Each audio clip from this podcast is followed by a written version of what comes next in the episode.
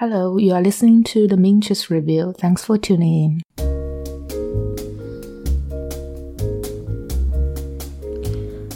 Welcome to part two of my mini series, Meditation on Med. In this episode, I will walk you through a personal reading of the beautiful and powerful memoir, When Breath Becomes Air, a book I will recommend to everyone.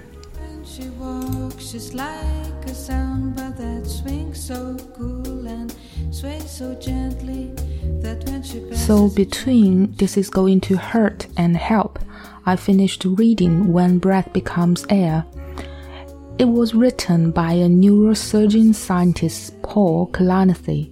During the last year of his residency and shortly before he would have embarked on his professorship, Dr. Kalanithi discovered he was suffering from a severe lung cancer. He was only 37 when he died. This memoir is of three parts, but I like to divide it roughly into two.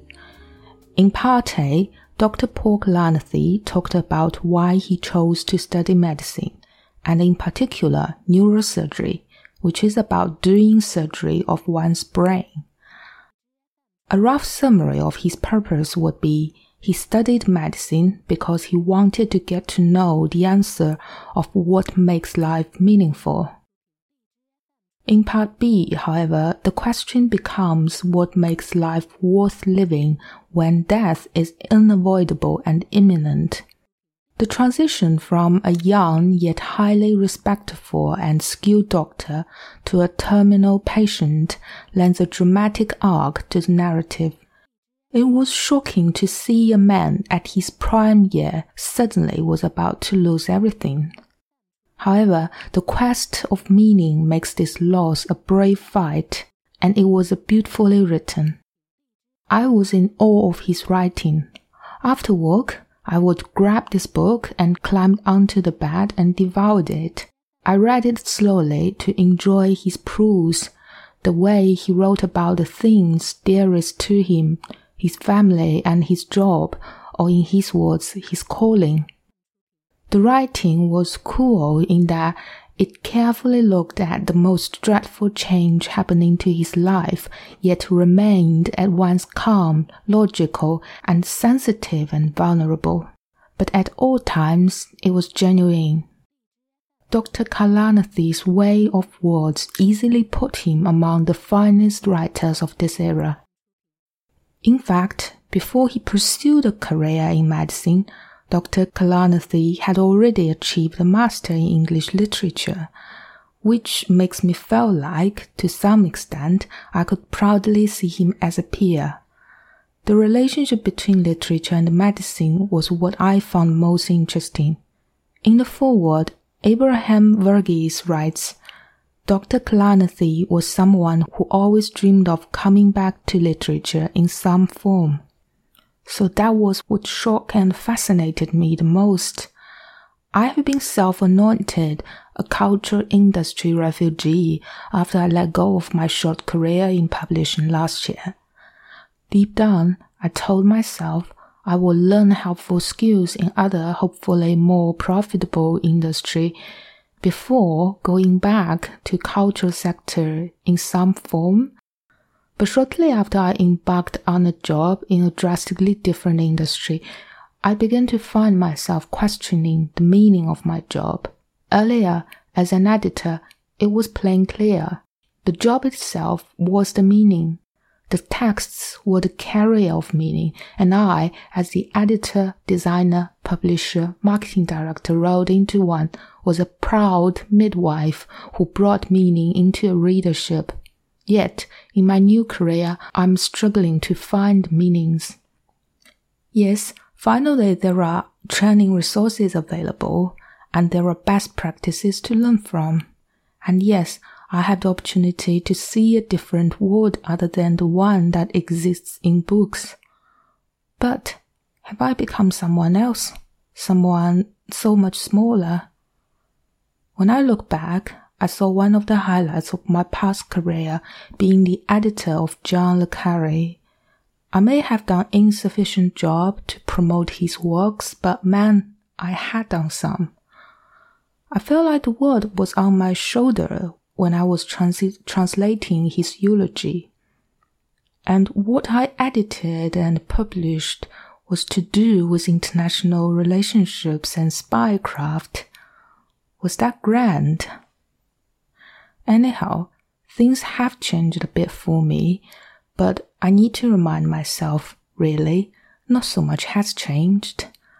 I can teach myself to be thankful for this peculiar experience that allows me to live an obscure existence than to imagine one.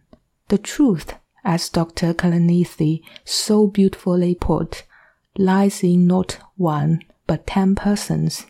He wrote, In the end, it cannot be doubted that each of us can see only a part of the picture. The doctor sees one, the patient another, the engineer a third, the economist a fourth, the pearl diver a fifth, the alcoholic a sixth, the cable guy a seventh, the sheep farmer an eighth, and the Indian beggar a ninth, the pastor a tenth. Human knowledge is never contained in one person. So, as obscure as my current career is, I will continue to persuade myself there lies the same portion of knowledge of life as that of my previous one. Back to Dr. Kalanithi. He had indeed talked about what literature was for him. In his own words, should he be given three months, he would spend with his family. One year, he'd write a book. Ten years, he'd get back to treating diseases. Throughout the book, he had explored the fluid relationship between literature and medicine. Early on, when he's still deciding what to study, he said literature provided the best account of the life of the mind, while neuroscience studies the rules of how brain works. I loved best when he commented on literature, as he praised that in literature you read about meaning by reading the stories of the human connections and observe meaning by reading about the messiness and weight of real life. But he also felt that literary studies preoccupy themselves with too much political agenda and is, quote, adverse to science, unquote. His thesis is a cross-disciplinary one as he combined English literature with biology. He wrote about Whitman and the medicalization of personality, which does sound very interesting. A funny quote by one of his advisors went like this Most English PhDs react to science like apes to fire with sheer terror. Dr. Kalanithi kept wondering if and where biology, morality, literature, and philosophy intersected. And with that question in mind, he ventured into medicine study. He aimed at finding a different sort of the sublime in suffering, decay, and death, and hoped that by doing that, he could figure out what makes human life meaningful. He continued to meditate, though sporadically, on the power of literature during his busy life as a medical student and a practitioner. He talked about the significance of conversation for a doctor. When scalpel fails, he wrote, words are surgeon's only tool to cure or console the patient's family, if not the patient himself or herself. Literature plays a continuous and ever changing role in his life, the most prominent being when in sickness he started to write this book. It was as if he started from literature to medicine and circled back to literature at the end of his journey. When he was combating the cancer, he mentioned the importance of translating what he's experienced back into language. He quoted Hemingway, and I found this quote incredibly moving. So he wrote, The privilege of direct experience had led me away from literary and academic work. Yet now I felt that to understand my own direct experiences, I would have to translate them back into language. Hemingway described his process in similar terms acquiring rich experiences and retreat to cogitate and write about them. I needed words to go forward. Here, again, is a part that touches me personally. Now that I have a new job, which has nothing to do with literature or books, I found myself asking, so my degree in literature, what of it? Is it for nothing? What's the point of loving and studying literature when in the end you only wander far away from it? In the meantime, I found myself regain a passion for books. Now, I don't need to read some books and constantly wonder if they are fit to be published. And if so, how can I persuade the boss to buy it? Will I be scolded if I fail to provide evidences on how the books meet the taste of the Chinese readership? Back then, a question bothered me when I was reading books that have the potential to be imported, which is how the heck will a majority of the Chinese readers, or better, the Chinese general public, care about this thing written by a foreigner? Till today, I don't know why or what people care. Never could I master the psyche of the public, and now, finally, I don't need to think about it. Once again, after five years, I don't read for essays or bidding anymore. I read for myself. I can indulge my queer and quirky taste. I rediscover the freedom I'm not sure if I want. Interestingly, the first book in English I finished after leaving publishing is this commercially and critically hugely successful book. So I begin to observe books in a fresh way now that I have become one of the general public. No longer do I have the duty to follow the shortlist or awards. I feel that the interest in certain themes surely falter away, but interests in other fields arise. Most importantly, I feel once again reading has become a place where I do find the sublime and the meaning. Reading, when breath becomes air, reminded me of the intimacy of reading could surpass that of the other media. I love that I could read it slowly without feeling guilty of doing so. I could say that I was cherishing the words the words written by an erudite doctor about his life and his life ending, the words that became the thing that carried him forward in his last days. These words were not written easily, and they should be dealt with care, and I ravished these readings. A slow process, a most enjoyable one, and where meaning surfaced.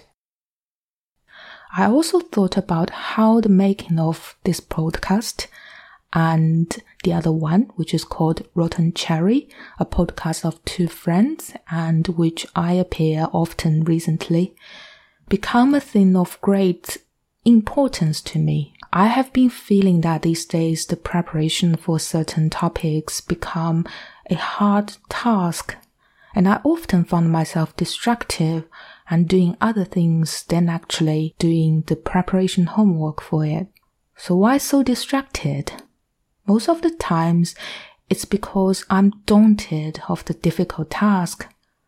Reading books and watching films are easy, but to think about them, to research, and most importantly, to write about them are hard jobs. In most cases, I love what I research, but as I exercise less than before, I often feel rusty. Rusty not just at English, but also at structuring my ideas or simply figuring out what my blurry mind tries to convey, if there is any. The less you do something, the harder you find it to be. But now I have to understand that since I don't deal with texts on a daily basis, and since I now live with a vocabulary bank consisting of, say, efficiency, communication, business, corporate, instead of feminism, gender equality, LGBT history, it becomes more urgent than ever to take the experiences that have more to do with the pragmatic than the abstract to words. As Hemingway said, to cogitate it, to translate it, to remember that there is another word and that word hasn't shut doors at me, and to find insights into human experiences via the physical and the chemical, and to write about them. I, too, need words to go forward. Back to the book. As a neurosurgeon, Dr. Kalanithi's job was not just to cure patients. Neurosurgeon, unlike other operations, more often than not concerns with life-threatening trauma that calls for an operation of the head, the brain. The brain is arguably the most delicate and the most important organ of human beings. Dr. Kalanithi would ask the patients and their families to answer a question What makes life meaningful enough to go on living? The reason why he posed this question is because in brain surgery, sometimes the doctors will try to save some functions at the cost of others. Therefore, it is important to get to know what's important for this patient. Dr. Kalanithi had himself put it very elegantly. The call to protect life, and not merely life, but another's identity. It is perhaps not too much to say one's soul was obvious in its sacredness. Therefore, narrative wise, it becomes doubly fascinating that the question of what to let go and what to preserve when facing the threat of death turns personally for the protagonist. His doctor, Emma, refused to show him his statistics or prognosis. Instead, she asked him to plain go back to work if that's what was important to him. Important is the key word here.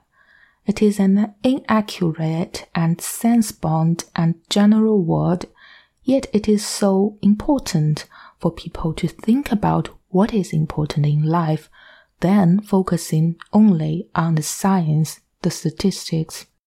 In the 22 months after the cancer diagnosis, among many important things, Dr. K had chosen to pursue some.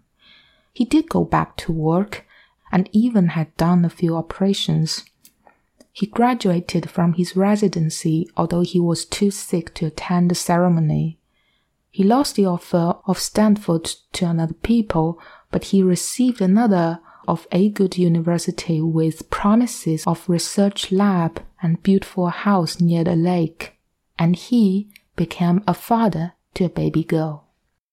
It was fascinating to see how much he has achieved, but also heartbreaking to realize that he could have achieved so much more if he's alive.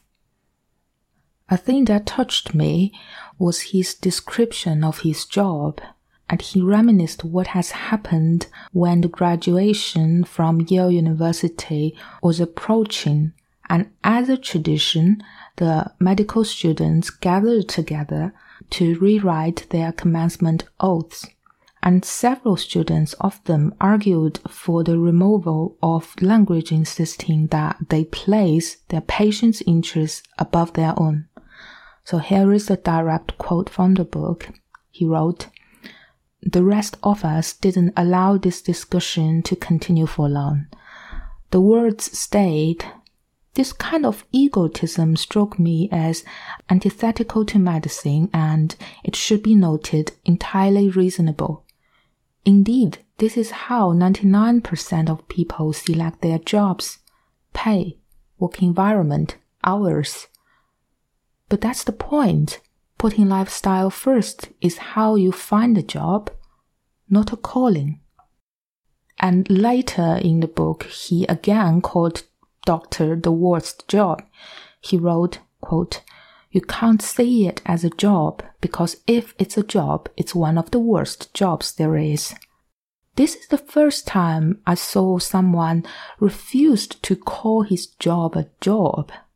I guess we can define these unjobs such as the NHS job of Adam in This Is Going to Hurt, or the care house job of Sarah in Help, as something that gives so much back, something that promises the joy of being good at it and the satisfaction of being appreciated. But meanwhile, it can also be gravely underpaid. And for some, it is the calling.